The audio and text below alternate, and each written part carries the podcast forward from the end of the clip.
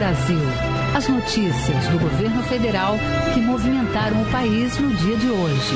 Olá, boa noite.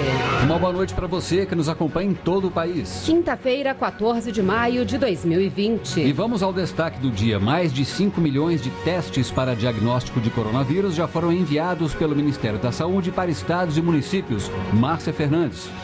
No total, o número de testes vai chegar a 46 milhões. Daqui a pouco eu volto com mais informações. E você também vai ouvir na Voz do Brasil. Máscaras de proteção para moradores de rua. Equipamentos vão ser fabricados usando materiais que já não são mais usados pelos Correios. Dimasolde. Camisetas e malotes que já não são mais úteis para os Correios vão se transformar em máscaras de proteção para a população em situação de rua.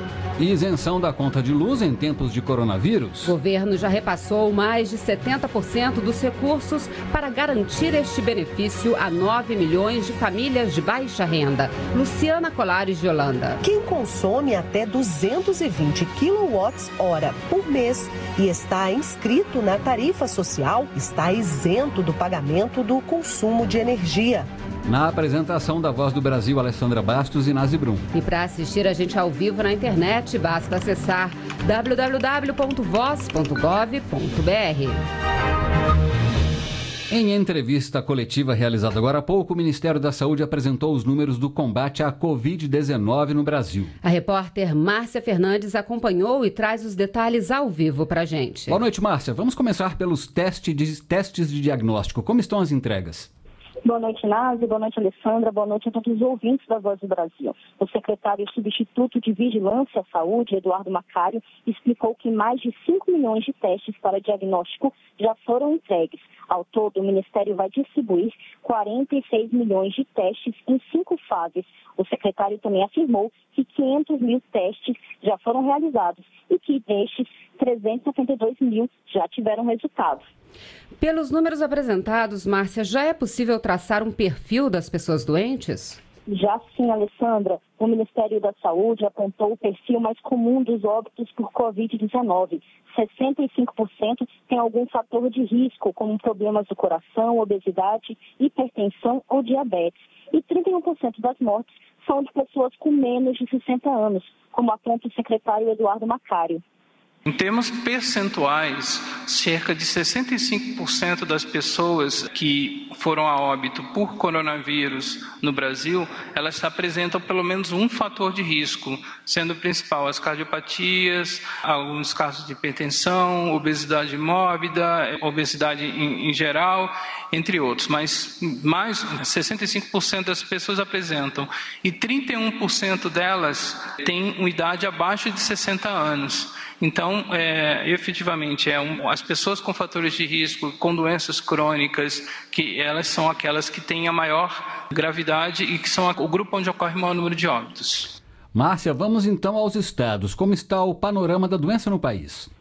Olha, Nase, o Ministério da Saúde destacou em cada região do país os estados em que a curva de crescimento da doença é maior. No norte, a a propagação está sendo mais rápida no Pará, no nordeste, na Paraíba, na região sudeste, no Rio de Janeiro. Já no sul do país, essa propagação é maior no Rio Grande do Sul e no centro-oeste, no estado do Mato Grosso. No total, mais de 53% dos municípios brasileiros registraram casos da doença e 19% tiveram algum óbito. E Márcia, o governo havia demonstrado preocupação com a contaminação entre profissionais de saúde que estão na linha de frente. Qual é a situação? Olha, Alessandra, o secretário trouxe essa preocupação do governo federal. Segundo ele, 31.790 profissionais contraíram a doença, entre técnicos de enfermagem, enfermeiros, médicos e outros. Outros 144 mil possíveis casos estão em investigação. Todos esses profissionais foram afastados do trabalho e mais 53 mil casos já foram descartados. Násia Alessandra. Obrigado, Márcia Fernandes, pelas informações ao vivo. Um protocolo adotado por um hospital no interior do Piauí tem permitido o tratamento de pacientes com coronavírus usando a hidroxicloroquina e mais dois medicamentos nas fases iniciais da doença. A ministra da Mulher, Família e Direitos Humanos, Damares Alves, foi conhecer de perto o protocolo que tem salvado vidas no município de Floriano. A 240 quilômetros de Teresina, em Floriano, um protocolo de tratamento contra a Covid-19 tem chamado a atenção. O método adotado no Hospital Regional Tibério Nunes foi recomendado por uma médica piauiense que mora em Madrid, na Espanha. Entre as medidas está o uso de hidroxicloroquina, azitromicina e corticoides.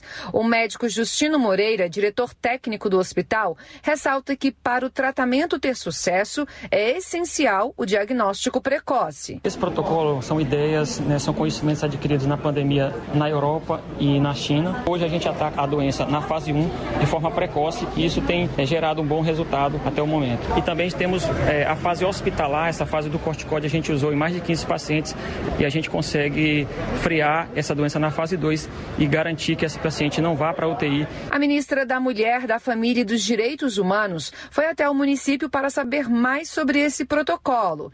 Damares Alves se reuniu com o prefeito da cidade e visitou o hospital referência no tratamento do coronavírus. O que vimos aqui? A união de forças e o trabalho começando desde lá da atenção básica. E estamos levando oficialmente o protocolo que está sendo aplicado aqui para que ele seja apresentado para todo o Brasil, porque os resultados aqui alcançados, eles são incontestáveis. A troca de informações entre Madrid e Floriano salvou até agora 15 vidas no município, que tem 60 mil habitantes e nenhum morto entre os 24 casos confirmados de coronavírus. De Floriano, no Piauí, Luana Karen. Máscaras de proteção contra o coronavírus vão ser confeccionadas para atender a milhares de pessoas que moram nas ruas em São Paulo. O material foi doado pelos Correios em parceria com o Ministério da Mulher, Família e Direitos Humanos e o programa Pátria Voluntária. Camisetas e malotes, que já não são mais úteis para os Correios, vão se transformar em máscaras de proteção para a população em situação de rua. A primeira entrega dos materiais a uma entidade aconteceu hoje na sede do órgão em São Paulo. O superintendente estadual dos Correios em São Paulo, José Marcos Gomes, participou da ação. Há uma preocupação com essa pandemia e a distribuição de máscaras é importante demais para se evitar o contágio. A primeira doação será destinada a um centro social de São Paulo, que atende cerca de 10 mil pessoas em situação de rua e pretende produzir cerca de 30 mil máscaras de proteção individual. 26 instituições já participam da confecção e distribuição do material. A virada feminina é uma delas, conta Clarícia Moniz Ramos. Nós somos parceiras e foi entregue 200 máquinas de costura para desenvolver máscaras que possam ser distribuídas para a população de rua nesse momento da pandemia. A iniciativa faz parte das ações do Ministério da Mulher, da Família e dos Direitos Humanos. O objetivo, segundo a ministra Damares Alves, é minimizar os impactos da pandemia para a população em situação de rua. O governo Bolsonaro, até começo de junho, vai abrigar em torno de 85 mil moradores de rua. Mas não é só abrigar, é também fornecer a eles as máscaras, é fornecer a eles kit de higiene.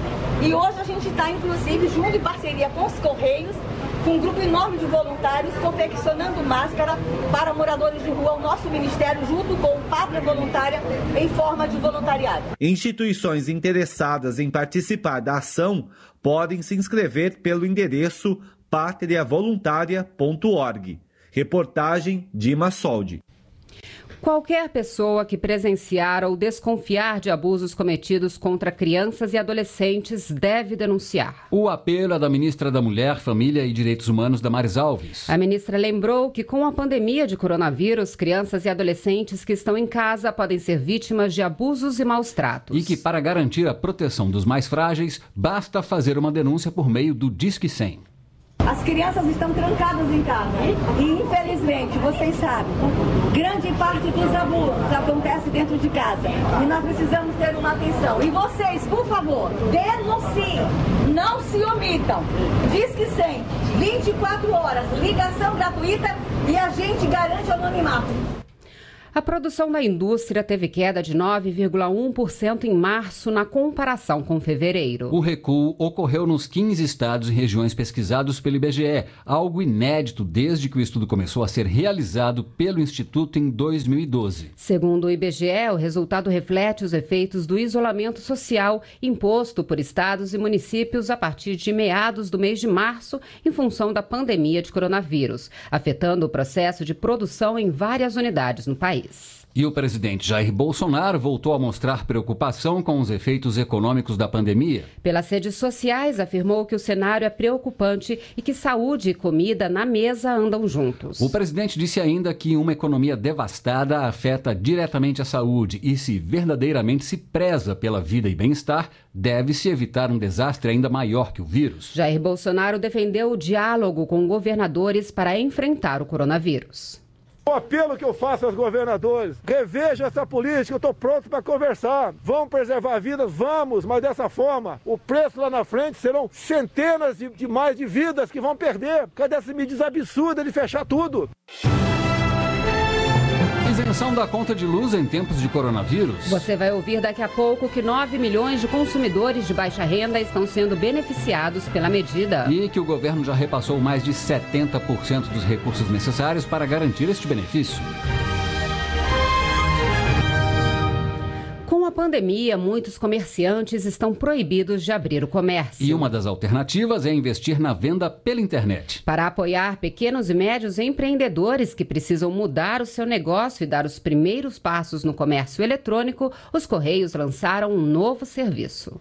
Há 10 anos, a moradora de Brasília, Jéssica Miranda, começou a vender roupas. No início, só para parentes e amigos. Depois, o negócio cresceu tanto que ela decidiu abrir uma loja. Mas nos últimos meses, Jéssica fechou a loja e criou um site e passou a divulgar seus produtos nas redes sociais. Para entregar os produtos vendidos em todo o país, ela conta com um grande aliado, os Correios. Com essa pandemia, tudo vai mudar. Eu já vejo que está mudando, mas vai mudar mais ainda. Então, nós temos que não ficar acomodados estou muito feliz, sim, com o e-commerce. Estou muito otimista. Para apoiar pequenos e médios empreendedores como Jéssica a se manterem firmes no mercado em meio à pandemia do coronavírus, os Correios lançaram o programa Aproxime, que é um pacote de soluções para ajudar o empresário a abrir uma loja virtual e começar um negócio eletrônico, aproveitando a tendência de aceleração do consumo digital, como explica o diretor de negócios dos Correios. Correios, Alex do Nascimento. É um programa que oferta às pequenas e microempresas em todo o Brasil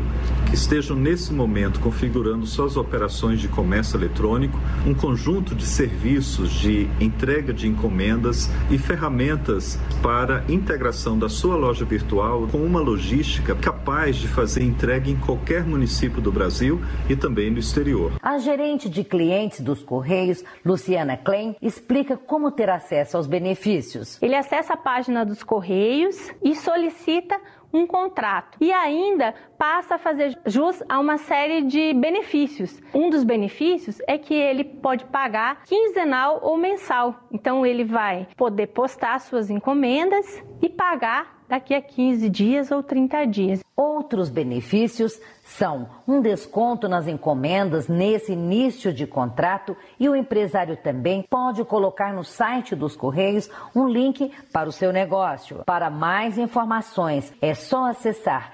www.correios.com.br. Reportagem Cleide Lopes. Quem já manifestou interesse na lista de espera para bolsas do ProUni ou está aguardando a seleção do FIES deve ficar atento. O Ministério da Educação divulgou novos prazos para que os estudantes apresentem os documentos às instituições de ensino. Os novos editais alteram os prazos para envio de documentos dos estudantes que participaram do programa Universidade para Todos, ProUni, e do Fundo de Financiamento Estudantil, FIES, referentes ao primeiro semestre de 2020. No caso do ProUni, que oferece bolsas em instituições particulares, o prazo de entrega de documentos vai até o dia 21 de maio. Os estudantes que manifestaram interesse na lista de espera devem enviar a documentação para as universidades até até esta data. E as instituições de ensino têm até o dia 24 de maio para conceder ou não a bolsa. Já no caso do FIES, que oferece financiamento estudantil, o novo edital prevê que a última pré-seleção dos candidatos será realizada até 22 de maio. As mudanças foram publicadas após o Ministério da Educação prorrogar, por tempo indeterminado, o período das listas de espera dos dois programas de acesso ao ensino superior. O objetivo é não prejudicar os estudantes por conta da pandemia de coronavírus, em que muitas instituições de ensino estão fechadas. E as faculdades devem disponibilizar canais para o envio desses documentos, como explica Tiago Leitão, coordenador geral de políticas da educação superior do Ministério. Os estudantes que precisarem ainda enviar documentação, eles devem se informar junto à instituição de ensino para saber qual é o canal de acesso para envio de forma digital dessa documentação e para aquelas que estejam funcionando normalmente, essa entrega pode ser então de forma física. No caso do FIES, os estudantes pré-selecionados têm até três dias úteis para complementar as informações apresentadas na inscrição. É preciso informar dados bancários, do fiador e do seguro em caso de morte. Após essa complementação, os estudantes têm 30 dias para comparecer à Comissão Permanente de Supervisão e Acompanhamento da instituição de ensino em que fará o curso. E depois, mais um mês para ir até a Caixa Econômica contratar o financiamento. Reportagem Graziela Mendonça. A isenção na conta de luz tem ajudado milhões de brasileiros que estão passando por problemas financeiros por causa da pandemia. A medida funciona até o mês que vem e beneficia aqueles que consomem menos de 220 kWh por mês. Para isso, o governo vai repassar no total 900 milhões de reais para cobrir os custos da operação e deste valor já liberou 650 milhões de reais. A dona de casa Ana Paula Alves, que mora em Sobradinho, no Distrito Federal, pagou menos da metade da conta de energia no mês passado. A fatura veio bem abaixo por causa do desconto tarifário do governo federal. Ela, que também recebe o auxílio emergencial de 600 reais, diz que a conta de luz mais baixa foi um alívio. Estou muito feliz com a isenção da conta de luz, que a minha conta que era de 80 reais veio 30 reais. E nessa época de pandemia as coisas estão tá muito difíceis, né? Eu tenho dois filhos. Quem consome até 220 kWh por mês e está inscrito na tarifa social está isento do pagamento do consumo de energia. As contas, como a da Ana Paula, não vêm zeradas porque ainda são cobrados impostos e taxas de iluminação pública, por exemplo, mas já é uma boa ajuda para quem está com dificuldades financeiras nesse período de pandemia. O governo vai repassar 900 milhões de reais no total para as distribuidoras de energia custearem esse auxílio aos cidadãos. Desse total, 650 milhões já foram liberados para a Câmara de Comercialização de Energia Elétrica, que gere o fundo que paga a tarifa social. André Pepitone, diretor-geral da Agência Nacional de Energia Elétrica, a ANEEL, diz que milhões de brasileiros serão atendidos. A isenção vale entre 1 de abril e 30 de junho deste ano ano, beneficiando nesse período mais de 9 milhões de famílias cadastradas. Além da medida trazer benefício aos consumidores mais vulneráveis, também trata um problema enfrentado pelo setor elétrico, que é a dificuldade financeira das distribuidoras de energia neste momento crítico. Reportagem Luciana Colares de Holanda. As empresas aéreas Azul, Gol e Latam vão atender 44 cidades brasileiras durante este mês para que nenhum estado fique sem ligação aérea. Os ajustes nos voos foram repassados pelas empresas para a ANAC, a Agência Nacional de Aviação Civil. Estão previstos voos para todas as capitais e outras 17 cidades, o suficiente para manter a integração do país e garantir o transporte de materiais, profissionais de saúde e de pessoas que precisam viajar durante a pandemia pandemia de coronavírus. O total de voos semanais, 1.254, é 90% menor do que o previsto pelas empresas para este período do ano. Chegou nesta semana mais uma carga de máscaras compradas na China para o combate à Covid-19. Esta foi a segunda operação e trouxe 15 milhões de máscaras. O Ministério da Infraestrutura coordena a operação, que tem o apoio de empresas privadas e que vai trazer mais de 240 milhões de máscaras compradas pelo governo. São 44 voos previstos. O objetivo é distribuir a todos os estados quase mil toneladas de máscaras adquiridas pelo Ministério da Saúde. energy.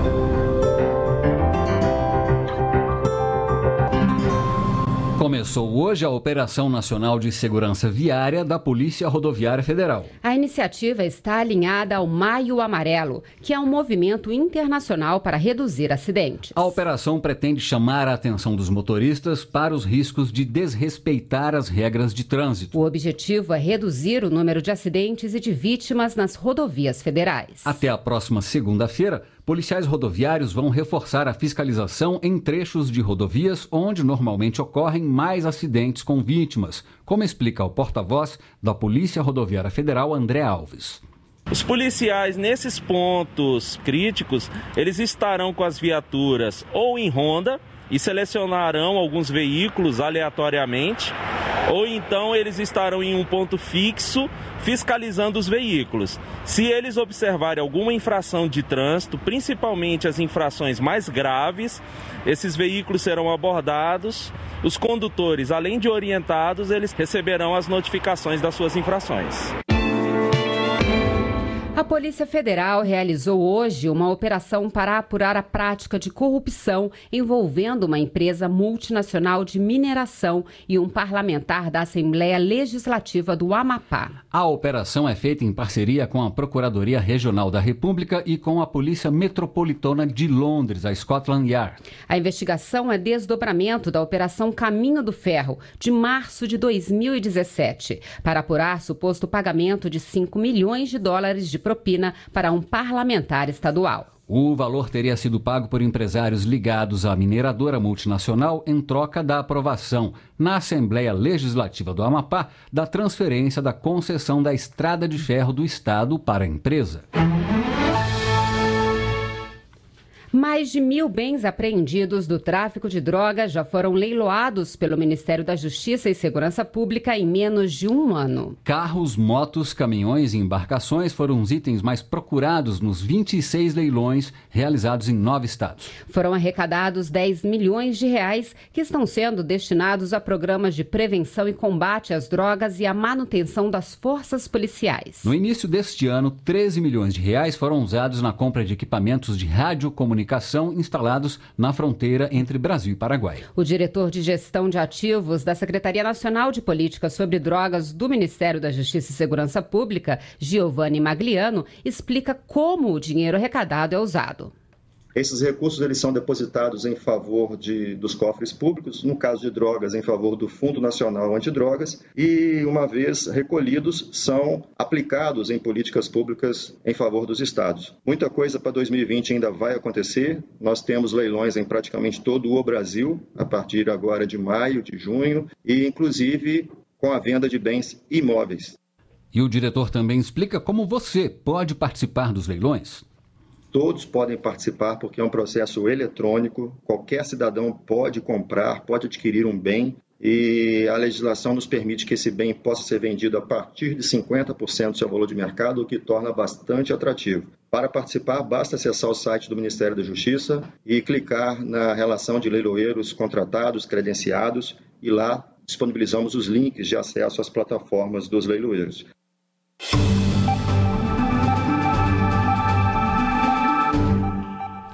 Produtores rurais e cooperativas afetados pela seca ou estiagem vão ter mais facilidade para renegociar as dívidas. O Conselho Monetário Nacional permitiu que a renegociação use a fonte original de recursos para operações contratadas dentro do PRONAF, o Programa Nacional de Fortalecimento da Agricultura Familiar ou do BNDES. Antes, os bancos tinham de buscar no mercado empresas dispostas a financiar o reparcelamento das dívidas, o que dificultava os acordos. A medida é para quem tem dívidas vencidas ou que vão vencer entre 1 de janeiro e 30 de dezembro deste ano.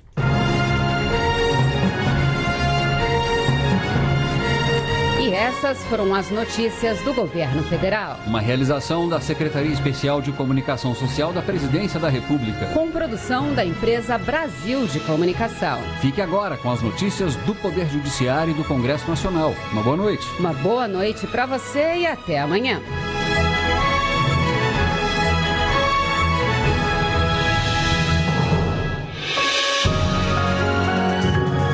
Governo Federal.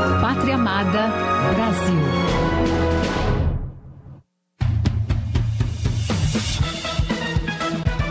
Você vai ouvir agora notícias do Poder Judiciário. Supremo Tribunal Federal nega pedido para suspender prazos para eleições municipais deste ano. Inquérito sobre corrupção e lavagem de dinheiro que envolve Aécio Neves será analisado na Justiça Estadual. Avós conseguem regulamentar guarda de neta mesmo sem sair de casa. Boa noite, eu sou Ana Carla Mourão. E eu sou Walter Lima. Supremo Tribunal Federal nega a suspensão de prazos de filiação partidária, domicílio eleitoral e desincompatibilização para eleições municipais. O pedido era para suspender por 30 dias os prazos para eleições de prefeitos e vereadores deste ano. Carlos Ribeiro. Por maioria de votos, os ministros negaram o pedido na ação direta de inconstitucionalidade apresentada pelo Partido Progressista e confirmaram o liminar concedida no mês passado pela ministra Rosa Weber. A legenda queria flexibilizar os prazos que terminaram no último dia 4. Para a ministra, a mudança afetaria a legitimidade das eleições. A ministra Carmen Lúcia, do Supremo Tribunal Federal, negou seguimento à reclamação do município de Marília contra isolamento social. O município queria determinar o retorno gradual de serviços e atividades consideradas não essenciais, mas foi impedido pela Justiça de primeira instância. Na reclamação, a prefeitura afirmou que a decisão afronta entendimento do Supremo Tribunal Federal sobre competência concorrente dos entes federativos para tratar da matéria. Mas a ministra entendeu que não houve afronta ao entendimento, uma vez que, segundo a decisão, o ente municipal pode suplementar normas e não estabelecer regras contrárias às diretrizes estaduais. Superior Tribunal de Justiça decide que a vara de inquéritos de Belo Horizonte deve conduzir o um inquérito policial contra deputado federal Aécio Neves e Oswaldo Borges Costa Filho, ex-presidente da Companhia de Desenvolvimento Econômico de Minas Gerais. Eles são suspeitos dos crimes de corrupção passiva e ativa, lavagem de dinheiro, cartel e fraude a licitações. Fátima Uchoa. Nesse conflito de competência, a juíza da Vara de Inquéritos de Belo Horizonte apontou haver indícios da prática de crime eleitoral nos depoimentos dos delatores. Já a Justiça Eleitoral informou que o inquérito aberto para apurar eventual crime eleitoral relacionado aos mesmos fatos foi arquivado a pedido do Ministério Público Eleitoral. Ao manter o caso na Justiça Estadual, o relator no STJ, ministro Reinaldo Soares da Fonseca, observou que a Justiça Eleitoral não vislumbrou indícios suficientes de ilícito penal eleitoral ou de conexão entre os fatos investigados. A Justiça do Distrito Federal atendeu o pedido de urgência de uma mulher e decretou divórcio em decisão liminar, antes mesmo de ouvir a outra parte. O juiz explicou que a autora da ação de divórcio demonstrou que não tinha dúvidas de sua vontade de não fazer mais parte da relação conjugal. Segundo o juiz, apesar do Código de Processo Civil não trazer previsão específica quanto ao divórcio liminar, o caso preenche os requisitos necessários para a decisão provisória. O magistrado lembrou ainda que o divórcio depende apenas da vontade de uma das partes, cabendo ao outro aceitar esta condição. Negada a liberação de teleentrega por loja em shopping de Porto Alegre, no Rio Grande do Sul. A decisão atendeu a recurso apresentado pela Prefeitura da capital, Daiane Garcês. A Prefeitura argumentou que, embora o decreto municipal admita o funcionamento de teleentrega em bares e restaurantes, há vedação expressa para shoppings. Além disso, a loja especializada em chocolates e derivados não está entre as atividades autorizadas a continuar a funcionar. Avós conseguem regulamentar guarda de neta, mesmo sem sair de casa. A decisão da Justiça de Goiás saiu em tempo recorde de apenas oito dias. Fábio Ruas. A decisão decisão regulamentou a guarda, convivência e a pensão alimentícia da criança. A neta vivia com os avós desde o nascimento. Segundo a juíza que analisou o caso, a decisão rápida foi possível graças ao consenso entre os envolvidos. Você acompanha outras notícias do Poder Judiciário em 104,7 FM para Distrito Federal e em torno e também pela internet. Acesse www.radiojustiça.jus.br. Siga pelo Twitter. twitter.com barra Justiça. Acesse ainda o portal de notícias do Supremo Tribunal Federal, stf.jus.br. Boa noite. E até amanhã. Notícias do Poder Judiciário, uma produção da Rádio Justiça, Supremo Tribunal Federal.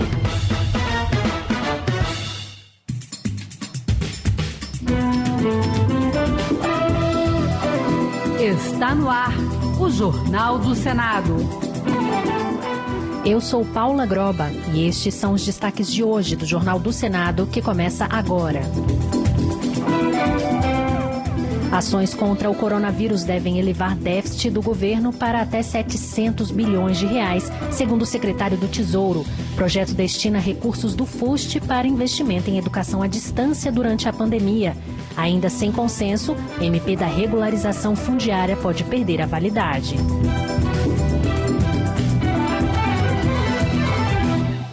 Boa noite. Em audiência na comissão mista que acompanha os gastos para o combate ao coronavírus, o secretário do Tesouro, Mansueto Almeida, afirmou que o déficit do governo este ano deve ser pelo menos 10 vezes maior que o de 2019, em função do coronavírus. Segundo ele, a dívida chegará a 600 ou até 700 bilhões de reais. Já a dívida pública deve chegar a 90% do PIB. Mais detalhes na reportagem de Rodrigo Rezende. O secretário do Tesouro Nacional, Mansueto Almeida, afirmou que o Brasil estará em uma situação de dívida pública em crescimento acelerado após a pandemia. Mansueto destacou que as ações contra o coronavírus devem expandir o déficit do governo para pelo menos 8% do PIB. Este ano, a nossa melhor expectativa é que esse rombo vai crescer para algo como mais ou menos 600 bilhões de reais, algo como 8% do PIB. A senadora Elisiane Gama, do Cidadania do Maranhão, afirmou que, embora exista um grande volume de recursos liberados, a verba não está chegando ao destino. Mas até o presente momento, os dados apontam que apenas 64 bilhões de reais chegaram ao seu destino final, demonstrando claramente aí algumas dificuldades de execução de se, de se chegar a esse recurso na sua finalidade. Mansueto Almeida ressaltou que, após a pandemia do coronavírus, o governo e o Congresso devem se debruçar sobre as discussões relacionadas à reforma tributária, aos marcos regulatórios e à reorganização do investimento público. Sobre a chamada regra de ouro que proíbe o governo de fazer dívidas com novos empréstimos para pagar despesas como salários e aposentadorias, o secretário afirmou que o governo não deve cumpri-la até 2023. Mansueto afirmou ainda que, embora exista o aumento pontual da dívida brasileira, a área econômica do governo deve agir para que os juros não subam e, consequentemente, retirem recursos dos investimentos públicos. O secretário declarou que não existe a possibilidade do aumento de impostos para a arrecadação de novas receitas para o governo. O chefe da Polícia Federal poderá ter mandato fixo de três anos e passar por sabatina no Senado. É o que diz uma proposta de emenda à Constituição apresentada pelo senador Eduardo Girão, do Podemos do Ceará. A reportagem é de Bruno Lourenço. A proposta de emenda à Constituição muda a designação do chefe da Polícia Federal de diretor-geral para delegado-geral. Além disso, prevê mandato de três anos com uma possível recondução e a indicação pelo presidente da República a partir de uma lista tríplice encaminhada por delegados da PF. O senador Eduardo Girão, do Podemos do Ceará, diz que é preciso assegurar autonomia e independência para a instituição. Que ele tenha mandato, independente de presidente que entra e presidente que sai de eleição, ele continue porque isso vai dar mais independência à Polícia Federal. Nós não aceitamos interferências políticas e acreditamos que essa PEC que nós entramos, é, ela tenha uma, um bom papel a cumprir no nosso país. A PEC também determina que o delegado-geral passe por uma sabatina no Senado Federal antes de assumir o cargo. O senador Plínio Valério, do PSDB do Amazonas, defendeu a aprovação de um projeto dele que obriga a União, estados, municípios e o Distrito Federal a divulgarem amplamente a execução dos contratos firmados com dispensa de licitação para a aquisição de bens e prestação de serviços voltados ao combate à pandemia. Pela proposta, a divulgação dos gastos será feita em emissoras de rádio e TV e nos jornais de grande circulação. Na opinião do senador, com essa publicidade, as pessoas terão condições de fiscalizar o uso do dinheiro público. Também será possível inibir eventuais desvios dos recursos. Já o senador Assir Gurgax, do PDT de Rondônia, pediu a aprovação do projeto que prevê a suspensão temporária do pagamento das parcelas de empréstimos consignados concedidos a aposentados e pensionistas. O parlamentar destacou que os bancos têm que dar a sua contribuição nessa situação emergencial, pois vêm obtendo muitos lucros, mesmo agora no período da pandemia. Entendo que é um momento difícil, de sacrifício para todos e que os bancos podem sim adotar essa medida, auxiliando a parcela da população mais vulnerável. Uma proposta do senador Confúcio Moura pode permitir que recursos do Fundo de Universalização dos Serviços de Telecomunicações sejam investidos no ensino à distância. Pela proposta, o dinheiro será destinado à educação básica pública durante a emergência de saúde provocada pela Covid-19. Segundo a Anatel, a arrecadação do FUST totalizou 1,2 bilhão de reais em 2019. A reportagem é de Regina Pinheiro. Apresentado pelo senador Confúcio Moura, do MDB de Rondônia, o PL disponibiliza parte do dinheiro do Fundo de Universalização dos Serviços de Telecomunicações para o aprimoramento do ensino à distância na educação básica pública. Com a pandemia do novo coronavírus, houve a suspensão das aulas presenciais e a disponibilização do ensino à distância como forma de evitar o atraso no ano letivo. No entanto, o senador alerta que essa alternativa encontra barreiras, principalmente na rede pública de ensino. O alto custo dos serviços de internet dificulta o acesso de muitos estudantes aos conteúdos oferecidos online. Nós estamos vendo a situação das escolas, os meninos em casa, e os professores estão se virando nos 30 para produzir aulas, improvisando aulas, criando jeitos remotos, a gente precisa da internet. A internet universalizada no país todo, de qualidade. Isso é, isso é desenvolvimento, gente. Isso é tudo. Isso é economia, isso é educação, isso é saúde, TCU ordenou a devolução do auxílio emergencial recebido indevidamente por militares. No Senado, parlamentares apoiaram a decisão. É o caso do presidente da Comissão de Transparência, Fiscalização e Controle do Senado. Detalhes na reportagem de Pedro Pince. O Tribunal de Contas da União determinou o ressarcimento aos cofres públicos do auxílio emergencial de 600 reais, pago irregularmente pelo Ministério da Cidadania a militares, pensionistas e anistiados integrantes da folha de pagamento do Ministério da Defesa.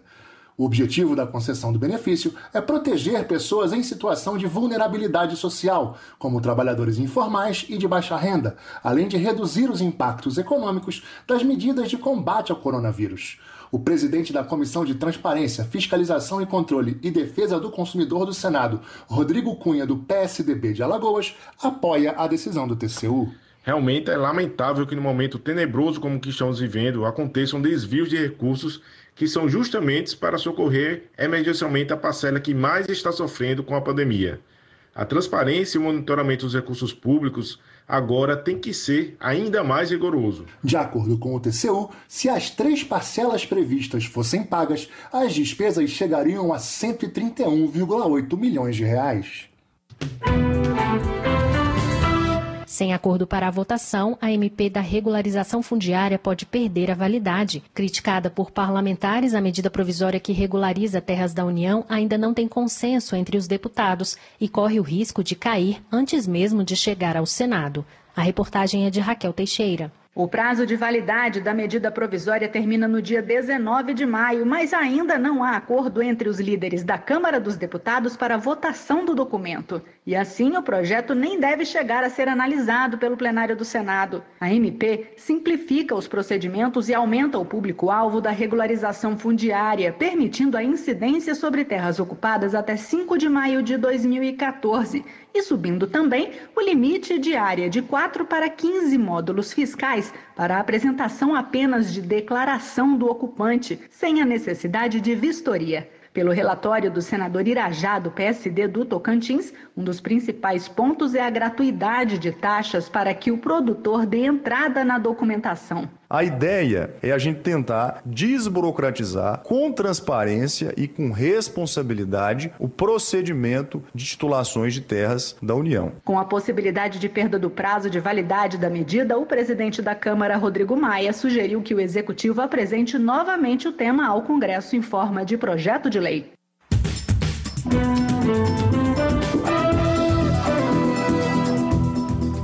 Com trabalhos técnicos de Eliseu Caires, o Jornal do Senado fica por aqui. Acompanhe agora as notícias da Câmara dos Deputados. Boa noite e até amanhã.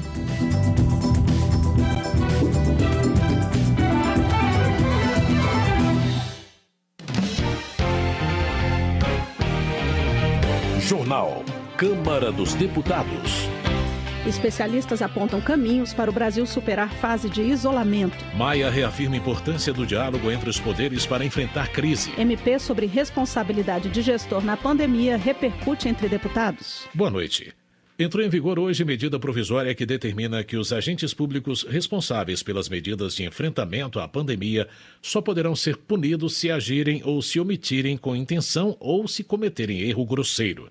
A proteção legal também se estende às opiniões técnicas dos agentes públicos, desde que tenham agido de boa fé. O texto, que será analisado primeiro pela Câmara, também estabelece que o mero vínculo entre a conduta e o resultado danoso não implica a imediata responsabilização do agente público. Ou seja, é preciso que seja comprovada a intenção ou o erro grosseiro. Por ser um MP editada pelo Executivo, o texto já vale como lei. O assunto repercutiu imediatamente entre os deputados. Ivan Valente, de São Paulo, informa que o PSOL entrou com uma ação direta de inconstitucionalidade para revogar a MP. Segundo ele, a verdadeira intenção da medida é tirar do governo federal a responsabilidade sobre a política desastrosa que vem sendo praticada. O deputado diz que o presidente Bolsonaro deve responder criminalmente por estimular as pessoas a irem às ruas. Jorge Sola, do PT da Bahia, afirma que a medida que exime o agente público de punição nas ações de combate ao coronavírus é, na verdade, uma licença para a impunidade. No entendimento do deputado, o governo criou o SMP para evitar que o presidente Jair Bolsonaro seja responsável pelas mortes ocorridas durante a pandemia. Líder do governo na Câmara, Vitor Hugo, do PSL de Goiás, explicou que a intenção do executivo é conceder segurança jurídica para que os gestores e agentes públicos possam responder com velocidade e oportunidade aos desafios que a Covid-19 tem imposto ao país. Ele diz que a intenção do presidente da República é clara: de salvar vidas e proteger empregos. Política. Maria do Rosário, do PT do Rio Grande do Sul, analisa que o Brasil passa por três crises: uma gerada pela pandemia do coronavírus, outra de ordem econômica e outra política. As duas últimas, na avaliação dela, têm o governo federal como responsável direto. Segundo a deputada, a gestão Bolsonaro não demonstra amor ao próximo, deixando os mais pobres desassistidos. Também na avaliação de Marcon, do PT do Rio Grande do Sul, o governo Bolsonaro chama o Brasil para o caos. Ele afirma que o presidente da República está mais preocupado em impedir que a Polícia Federal investigue sua família do que com a vida dos 220 milhões de brasileiros.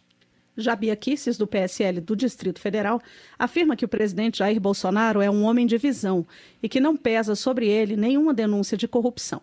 A deputada acrescenta que Bolsonaro está empenhado em salvar os empregos e a economia do país, enquanto a oposição tenta construir uma narrativa para derrubar um governo formado por pessoas dignas, técnicas e competentes. Doutora Soraya Manato, do PSL do Espírito Santo, também diz que o Estado brasileiro não está medindo esforços para garantir políticas públicas que atendam adequadamente às emergências sanitárias. A parlamentar ressalta que todo o trabalho está focado na proteção da vida e na preservação dos empregos. Carlos Aratini, do PT de São Paulo, lamenta o falecimento de 881 pessoas em apenas um dia em decorrência do coronavírus. Uma delas é um militante sindical da Universidade de São Paulo, Geraldo José da Cunha. Diante desse cenário de pandemia, o parlamentar diz não compreender a falta de comoção do presidente da República com as vítimas e seus familiares. Carlos Aratini ressalta ainda que o PT defende que o governo prorrogue por mais 12 meses o auxílio emergencial de 600 reais. De acordo com ele, a crise pós-pandemia levará milhões de pessoas ao desemprego. Pompeu de Matos, do PDT do Rio Grande do Sul, lembra que Jair Bolsonaro sempre criticou outros presidentes pelos altos gastos com o cartão corporativo, mas agora gasta 60% a mais do que os três últimos governantes. Pompeu de Matos afirma que, tirando o custo com os aviões que foram à China para repatriar os brasileiros, Bolsonaro gastou mais 3 milhões de reais no cartão corporativo só neste ano. O deputado acrescenta que não há transparência sobre os gastos. Fábio Trade, do PSD de Mato Grosso do Sul, ressalta a importância para a democracia da realização de sessões virtuais no Congresso durante a crise do coronavírus. Ele informa que dos mais de 240 países que sofrem com a Covid-19, apenas 45 mantêm o parlamento em funcionamento, garantindo a continuidade dos trabalhos legislativos. Presidência. O presidente da Câmara, Rodrigo Maia, defendeu o diálogo entre os poderes para enfrentar a crise do coronavírus. Maia se encontrou com o presidente da República, Jair Bolsonaro, na tarde desta quinta-feira, após reunião com ministros no Palácio do Planalto. O repórter Luiz Gustavo Xavier traz mais informações. Maia afirmou que, apesar dos conflitos recentes entre o executivo e o legislativo, o seu papel como chefe de poder é construir pontes e manter o diálogo permanente para ajudar o país a sair da crise e garantir renda e emprego para os brasileiros. Mais cedo, Maia foi criticado por Bolsonaro, que acusou o presidente da Câmara de querer afundar a economia para prejudicar o governo. Rodrigo Maia não quis responder à provocação e disse que vai manter o diálogo e buscar convergências. Os conflitos, as brigas, elas geram insegurança e perda da, confiança da sociedade, já que aqueles que têm a responsabilidade do diálogo e de construir os caminhos em conjunto é, estão é, confrontando. Então, o meu papel, né, independente daquilo que concordo e daquilo que divirjo, o meu papel institucional é levar o presidente à pauta da Câmara, mostrar o que nós estamos fazendo, que, o que, nós, o que nós aqui acreditamos de forma majoritária. Nós temos de forma majoritária essa divergência do momento do isolamento, mas isso não pode nos dividir. Maia informou que deve pautar na próxima semana o projeto de lei que trata da regularização fundiária, que divide ambientalistas e a bancada do agronegócio. A MP 910, que tratava do tema, perde o prazo já na terça-feira e não houve acordo entre os partidos sobre o texto. O presidente disse que a Câmara vai votar como projeto de lei o relatório apresentado pelo relator da MP no plenário, deputado Zé Silva, do Solidariedade Mineiro, com a retirada de diversos temas polêmicos. Falava de grilagem, se falava de grandes terras, de grandes invasões, e nada disso está no relatório do deputado Zé Silva. Essa usa o marco temporal de 2008 então, nenhuma invasão feita depois de 2008 né, terá nenhum tipo de benefício. Então, voltamos àquele marco temporal, que foi uma grande vitória no texto com esse acordo. Acordo que é muito diferente do texto do governo. Eu acho que se fez tudo o que se podia fazer para se garantir a, a preservação do meio ambiente mas regular, regularizar a terra daqueles pequenos produtores que de fato já estão lá há muitos anos. Maia voltou a afirmar que as reformas deverão voltar à agenda do parlamento nas próximas semanas e que o impacto delas será maior do que o previsto no período pré-pandemia. Ele destacou que a reforma administrativa deverá ter outro tamanho e que a reforma tributária poderá incluir outros temas, como a renda, além da reforma do setor de bens e serviços. Da Rádio Câmara de Brasília, Luiz Gustavo Xavier. Educação. Carlos Veras, do PT de Pernambuco, apresentou o projeto que suspende o calendário do Enem por causa da pandemia. O deputado argumenta que é preciso garantir condições mínimas de igualdade para a realização das provas. Ele observa que muitos estudantes, especialmente os da periferia e das comunidades rurais, não têm acesso à internet de boa qualidade para se preparar para o exame. Desenvolvimento Regional. Aguarda a sanção presidencial o projeto que destina uma ajuda de 125 bilhões de reais para os estados, o Distrito Federal e os municípios em razão da pandemia de Covid-19. O texto suspende o pagamento de dívidas com a União e com a Previdência Social e prevê o repasse de 60 bilhões de reais ausentes em quatro meses. Como contrapartida, os estados e municípios deverão congelar as folhas de pagamento de diversas categorias até o final de 2021. Célio Moura, do PT do Tocantins, elogia a aprovação pelo Congresso da ajuda aos estados e municípios, mas lamenta o congelamento dos salários dos servidores públicos. Ele argumenta que muitos funcionários dos estados estão na linha de frente do combate à pandemia, mas não foram incluídos nas exceções previstas no texto. Vicentinho, do PT de São Paulo, ressalta a importância da ajuda aos entes federados, mas critica que a medida tenha sido alterada pelo Senado com a previsão do congelamento dos salários dos servidores públicos por 18 meses meses. Para ele, essa é mais uma maldade do governo contra os trabalhadores. José Guimarães, do PT do Ceará, também condena as mudanças feitas no Senado no projeto que auxilia estados e municípios.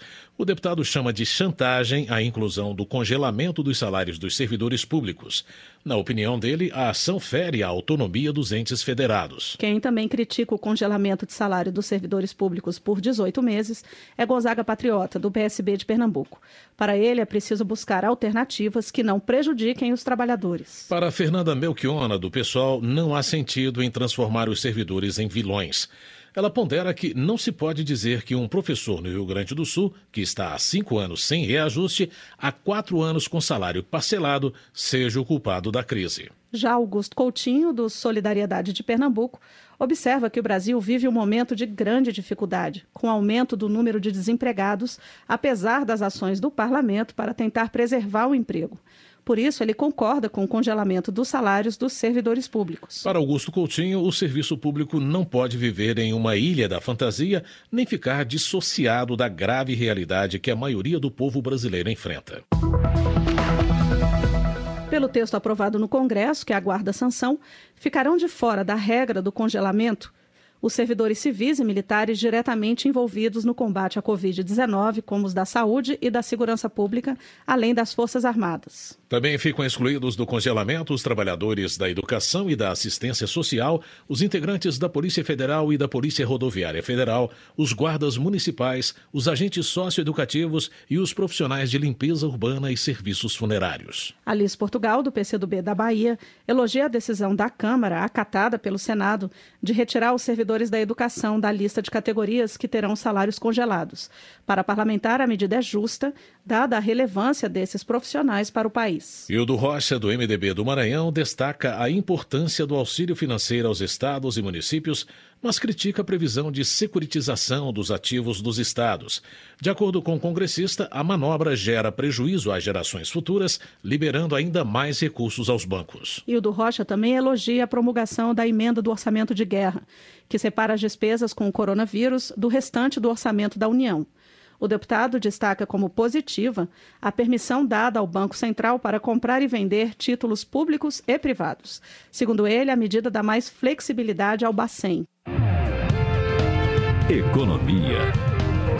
Edmilson Rodrigues, do Pessoal do Pará, afirma que a Constituição já permite a abertura de créditos extraordinários em caso de emergência, portanto, não há razão para se criar um orçamento separado. Mesmo assim, ele destaca que o pessoal votou a favor da matéria para que o governo possa responder às graves consequências da pandemia. Edmilson Rodrigues também presta homenagem aos enfermeiros, que comemoraram seu dia em 12 de maio. O parlamentar parabeniza de forma especial os mais de 70 mil profissionais paraenses, incluindo os auxiliares e os técnicos. Está em análise na Câmara projeto de Rogério Correia, do PT de Minas Gerais, que cobra 15% sobre os lucros e dividendos dos bancos. Para o deputado, esse é o momento de cobrar daqueles que podem pagar. Ele ressalta que, segundo cálculos feitos pela sua assessoria econômica, o potencial de arrecadação é de pelo menos 50 bilhões de reais por ano. Rogério Correia entende que é hora de o Brasil copiar práticas exitosas do resto do mundo, sobretudo da Europa, onde a tributação progressiva, em que ricos pagam efetivamente mais do que pobres, gerou uma distribuição mais equitativa da renda. Saúde. A vacina é a saída definitiva para a pandemia de Covid-19. Sem ela, só será possível flexibilizar o isolamento após uma redução sustentada dos casos e a testagem para monitoramento de surtos localizados, entre outras medidas. Essa é uma das conclusões do seminário realizado hoje pela Comissão Externa da Câmara, que acompanha as ações de combate ao novo coronavírus. Acompanha a reportagem de Silvia Munhato. Praticamente todos os especialistas criticaram a falta de uma ação centralizada e de uma linguagem única no enfrentamento da crise. A presidente da Fiocruz, Nízia Trindade Lima, disse que algumas ações devem ser locais, mas é necessário uma orientação nacional. O economista Armínio Fraga, ex-presidente do Banco Central, também insistiu na necessidade de coordenação do governo federal agindo de maneira científica. A deputada Carmen Zanotto, do Cidadania de Santa Catarina, relatora da comissão, disse que uma linguagem única fortalece a esperança das pessoas. Então, uma linguagem única, ela se faz necessária e é fundamental. Manter a esperança da população brasileira que vamos sair deste momento difícil também se faz necessário. A presidente da Fiocruz, Nízia Lima, explicou em que condições é possível pensar em flexibilização. Não é um fenômeno de curta duração. Né? É claro que e todo mundo é, tem apontado a possibilidade, a partir da sustentabilidade, quer dizer, um período sem aumento de casos, né, por 15 dias, porque isso é um estudo científico do próprio ciclo da transmissão e da infecção, é que é, isso é, seja é, feito é, considerando a necessidade de um reforço da vigilância no período seguinte. Fala-se, inclusive, no novo normal, ou seja, não voltaremos a, exatamente à dinâmica social que tínhamos antes. Ela afirmou ainda que é hora de fortalecer o sistema de vigilância sanitária e o próprio Sistema Único de Saúde, porque outras epidemias podem surgir no futuro. Para Márcia Castro, pesquisadora da Universidade de Harvard, nos Estados Unidos, o Brasil ainda tem a chance de dar uma resposta mais eficiente, utilizando uma estrutura que já possui, os agentes comunitários de saúde. Ela diz que em Boston o governo teve que contratar os chamados detetives Covid para ir atrás de contatos de casos positivos com o objetivo de orientar o isolamento. Apesar disso, eu acho que ainda há tempo. E, sinceramente, é extremamente difícil imaginar como qualquer decisão de relaxar o distanciamento social possa ser implementada no futuro sem a ajuda dos agentes de saúde, sem a participação desses detetives é, Covid.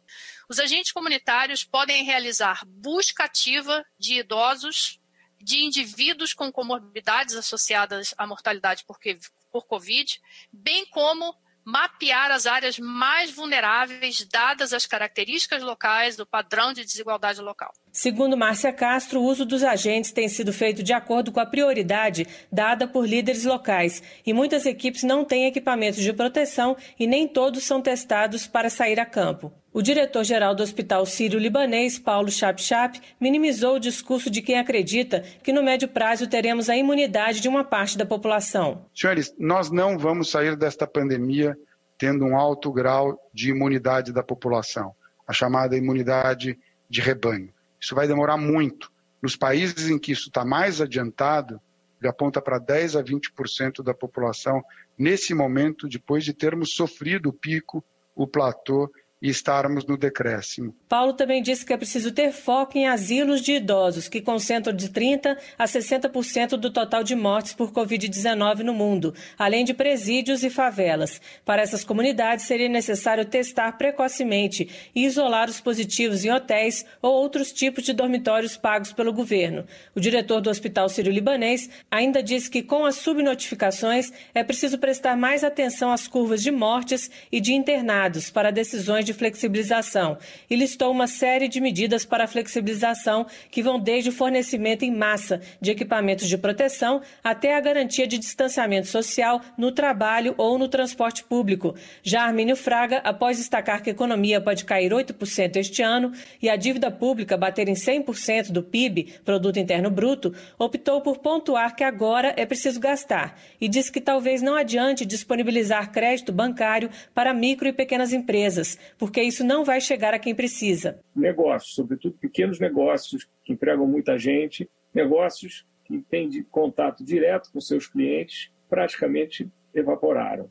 Então, esse é um assunto é, que, embora se traduza na prática a transferência de recursos, ele não é um assunto bancário, ele é um assunto de política pública. Eu acho que no Brasil isso é, poderia ser aperfeiçoado se caminhasse nessa direção. Significa o uso de mais recursos mas eu penso que seriam recursos bem, bem é, utilizados. Armírio explicou, porém, que os gastos devem ser temporários e acompanhados de reformas estruturais, como uma nova revisão das regras previdenciárias, eliminação dos subsídios e mudanças para o funcionalismo público, ponto ressaltado pelo presidente da Câmara, Rodrigo Maia. A necessidade que a reforma administrativa não trate apenas dos novos funcionários, dos futuros funcionários, com 100% de, de, de dívida, na né, relação dívida-PIB, é claro que as reformas vão precisar ter outro tamanho, não apenas sobre economia, mas também sobre a qualidade dos gastos públicos. A maior parte dos palestrantes apoiou a necessidade de uma campanha publicitária nacional sobre o combate à pandemia,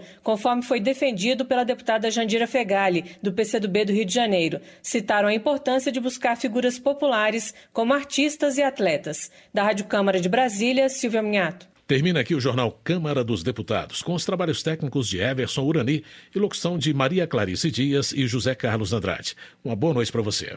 A Voz do Brasil está de volta amanhã. Boa noite. Você ouviu A Voz do Brasil. Boa noite.